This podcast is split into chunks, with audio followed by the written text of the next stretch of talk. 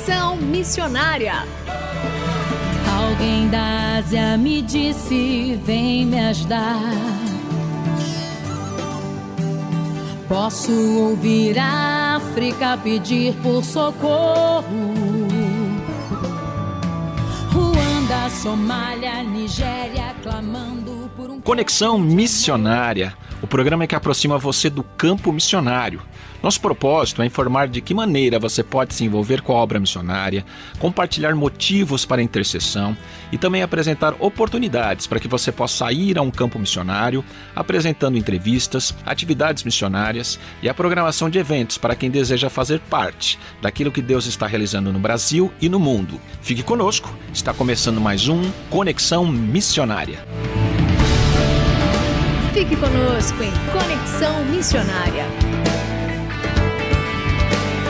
E o Conexão Missionária vai ao ar todas as terças-feiras, às 17 horas e 5 minutos, com reprises às quintas-feiras, às 12 horas e 15 minutos, sextas, às 20 horas e 15 minutos, sábados, às 0 hora e 45 minutos e também 13 horas e 15 minutos, e aos domingos, às 19 horas e 30 minutos. Você também pode ouvir este e programas anteriores de onde estiver pelo site transmundial.org.br.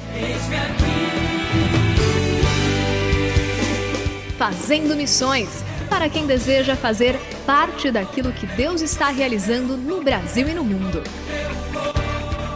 Dia 15 de outubro é comemorado o Dia do Professor, profissionais valiosos que se dedicam ao ensino, que é um dom dado por Deus. E aproveitamos para dar um caloroso abraço a todos os professores que estão ouvindo o Conexão Missionária. E para falar sobre esse tema, como servir a Deus por meio da educação, como ser um missionário da educação, está conosco o pastor André Lima, que é editor-chefe da editora Cristã Evangélica. Pastor André, bem-vindo ao programa Conexão Missionária. Muito obrigado, Renato. Que programa especial. Queria também mandar um abraço a todos os professores e externar aqui o carinho da nossa editora e nosso por esse ministério, por essa carreira tão fundamental, não só nas igrejas, mas também nas escolas e diversos programas educacionais em todo o país. Em qualquer tempo, André, a educação é sempre um desafio e sempre surgem novos problemas a serem lidados. Como encarar esses desafios como oportunidades e não como problemas que nunca são solucionados? Acho que a primeira coisa para a gente encarar as oportunidades é entender que os problemas nunca vão desaparecer por completo. Quando nós resolvemos um, nós teremos outro. Resolvemos um, nós teremos outro. Então, se o tempo todo nós ficarmos incomodados com os problemas, é, nós vamos acabar nos tornando excelentes solucionadores de problemas, mas nem sempre bons desenvolvedores de soluções. Que é uma, uma coisa diferente é você resolver um problema é você consertar um defeito, é você arrumar uma coisa que não funciona bem. Outra coisa boa é você ter uma solução, algo que funcione e não só seja um paliativo ou algo rotineiro naquilo que você está fazendo. Então a gente precisa ser bem realista e no primeiro momento a gente tem que dizer: nós sempre teremos problemas. Agora, não encarar esses problemas como um como problemas, mas sim como desafios, é uma outra postura é, interessante. E não é uma postura, é, como a gente pode dizer, positivista ou de uma ou fabricar um otimismo. Não é isso. É que de verdade Cada crise traz uma oportunidade. E nós vamos olhar a crise do outro lado. Às vezes, uma crise precisa de contenção, nós vamos proteger uma vida, por exemplo. Mas nós temos que olhar um outro lado. Ao proteger essa vida, que soluções nós podemos criar de prevenção de circunstâncias semelhantes? Às vezes, nós podemos criar uma solução que resolve o nosso problema, mas beneficia muita gente. Beneficia outros professores, beneficia outras escolas, beneficia outros programas educacionais, ah, e isso traria, assim, uma contribuição imensa. Já imaginou se um dia nós tivéssemos um fórum para tratar de soluções educacionais, testemunhos, o que eu fiz deu certo, o que eu usei e eu consegui é, aplicar e transformar a vida da minha comunidade, o que eu fiz e que melhorou a minha escola, o que eu fiz e que deu muito certo no meu grupo de contraturno escolar, quais são parcerias que chegaram para mim e foram é, bastante abençoadoras e influentes na minha vida e que podem ser repartidas com outras é, pessoas também. Uma terceira coisa que eu queria colocar aqui é que quando a gente enfrenta problemas, especialmente na área da educação, a gente sempre está procurando um culpado, né? E a gente está procurando alguém para quem a gente vai atribuir a culpa. E, e, normalmente, quando a gente atribui culpa, a gente não acha solução, porque a gente vai dizer, ah, a culpa é do fulano. E automaticamente a gente fala, ele tem que resolver. Em se tratando de educação, quando a gente pensa em termos de país, os problemas são tão grandes que se a gente ficar esperando alguém resolver o macro, para nós atuarmos na nossa localidade, nós não vamos sair do lugar. Então, a primeira, a terceira coisa é não delegar o problema, não tentar encontrar, achar alguém que vai encontrar resolver aquilo por você, e não tentar achar que a sua missão é resolver aquele problema de um modo que todo mundo contemple aquilo. Se cada um de nós conseguir encontrar soluções locais, que eventualmente possam ser imitadas, mas que não, não fica fazendo a gente postergar uma solução, né? Ah, eu não vou resolver, isso aqui é coisa do prefeito. Ah, não vou resolver porque e o Congresso é que tem que ajustar isso. Ah, não vou resolver porque isso é o governo federal. Se a gente ficar toda vez empurrando isso para alguém, nós vamos ter muito menos soluções do que nós gostaríamos. Então, é possível pensar localmente, é possível resolver localmente, é possível unir forças e fazer alguma coisa para superar uma barreira na nossa localidade. Vamos fazer isso. Depois a gente vai brigar por outras coisas, mas nem sempre. A briga por um direito, a briga por, pelo padrão de um paradigma, às vezes exige, muito tempo, algumas vezes gerações, ah, e elas não vão trazer soluções imediatas. É uma coisa, são coisas importantes, mas não trazem soluções a curto e médio prazo. Nós temos que pensar em todas essas dimensões. Então, o que eu posso fazer localmente, que pode transformar, ou que pode nos ajudar a superar isso que nós estamos fazendo? É muito importante a gente ter essa dimensão do, daquilo que é urgente, imediato e daquilo que é uma necessidade estrutural de longo prazo, né? É, e a gente aprende um pouco desses exemplos que você trouxe aí sobre esse poder é, da influência do professor no ambiente escolar, né? É, como é que você acha que os professores podem exercer mais essa influência junto com seus alunos locais ali? E também como a igreja ela pode desenvolver projetos educacionais transformadores e missionais? Bom, vamos lá. Acho que uma coisa que nós estamos trabalhar junto, a sociedade, a igreja e os professores, é um redesenho de como nós encaramos os professores. Né? Ser professor não é só uma, uma profissão. Ser professor é um chamado, uma vocação. E, e, e, nós temos minimizado o tamanho da influência que o profissional da educação tem. Nós não temos prestado atenção nisso. Então, o primeiro desafio não é do professor, é do entorno. Nós, comunidade, sociedade.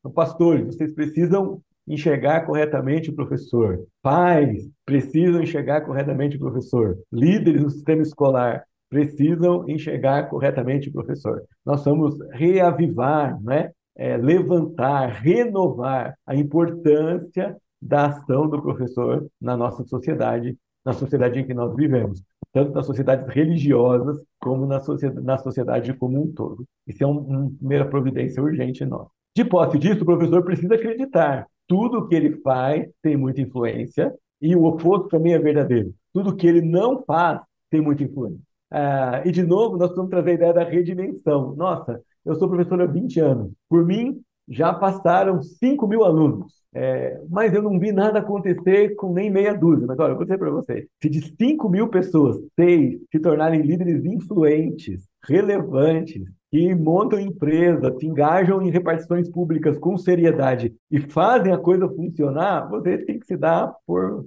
feliz e muito privilegiado, né? E com uma recompensa do seu trabalho muito grande. Então, trazer essa dimensão de volta, o que eu faço, bem como o que eu não faço, influencia muito os meus alunos. E esse chamado a rever o seu papel é um, é um chamado a rever os alunos também. Você entrar numa sala com 20 crianças, 30 crianças, 40 crianças, não olhar para ela como, poxa, aquelas 40 não é, que lhe dão o maior trabalho do mundo, mas olhar para aqueles 40 com um potencial incrível que você nem consegue medir. Ali dentro daquela sala, você pode ter médicos, comerciantes, servidores públicos, professores, é, empresários, atletas, artistas, você não sabe o que pode sair dali, porque os potenciais são enormes. Então, tem que renovar a sua visão do aluno. Eu estou ensinando 40 potenciais. E, e o que pode sair daqui eu nem consigo medir. Isso pode trazer uma motivação nova, isso pode trazer uma visão nova, isso pode se tornar, às vezes, maior do que as coisas que entristecem você no exercício do seu dia a dia. Bom, chegamos na parte que as igrejas podem fazer. E aí essa é a minha parte preferida, Renato, de falar. Porque nós vamos recuperar o discurso dos reformadores, não é? Eles gritaram para nós assim, que ao lado de cada igreja deveria haver uma escola. E uma das coisas que a igreja fez foi entregar de bandeja essa, essa área tão importante da sociedade para o Estado. Nós simplesmente dizemos, Igreja tem que viver separado do Estado, educar é um papel do Estado, e a gente entregou tudo nas mãos do Estado. E no Estado, nós não temos influência nenhuma. Nós não controlamos quem está lá, nós não controlamos quem decide. Aí você pode falar assim, ah, mas eu voto. Mas quando você vota, você escolhe só uma parte da máquina toda. Tem uma, toda uma parte que não é por votação, é por, entra por outras coisas. Né? Então a igreja precisa recuperar aquela autoestima, aquele sentimento de que nós, como igreja, temos muito a oferecer. A nossa tradição educacional, a nossa tradição de ensino constante tem muito a oferecer. Ah, e nós temos que fazer alguma coisa.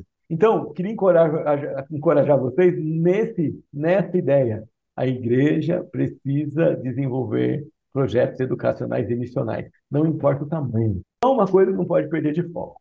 Isso é muito importante. O seu projeto precisa ter um diferencial que nenhuma outra organização na sociedade pode oferecer, que é a questão missional do projeto, que é a questão de resgate da dignidade do ser humano diante de Deus e a parte da mensagem da cosmovisão bíblica que você pode oferecer e que vai abençoar muito a vida dessas crianças. Disso nós não podemos abrir mão. E você, porque oferecer ajuda pedagógica, oferecer um suporte, qualquer entidade pode fazer, qualquer grupo na sociedade pode fazer. Mas oferecer isso da perspectiva de resgate, de transformação da vida, de progresso, de prosperidade, de, de, de cultura, né? de sair de um determinado lugar e transformar as perspectivas da vida. Isso, basicamente, o Evangelho pode fazer de maneira singular e nós não podemos perder essa perspectiva. Precisa ser bem honesto nisso, mas precisa fazer. E continuaremos na próxima semana, então, a entrevista com o pastor André Lima, que está falando sobre como servir a Deus por meio da educação. Pastor André, obrigado e até a próxima eu semana. Que, eu que agradeço. Até a próxima semana.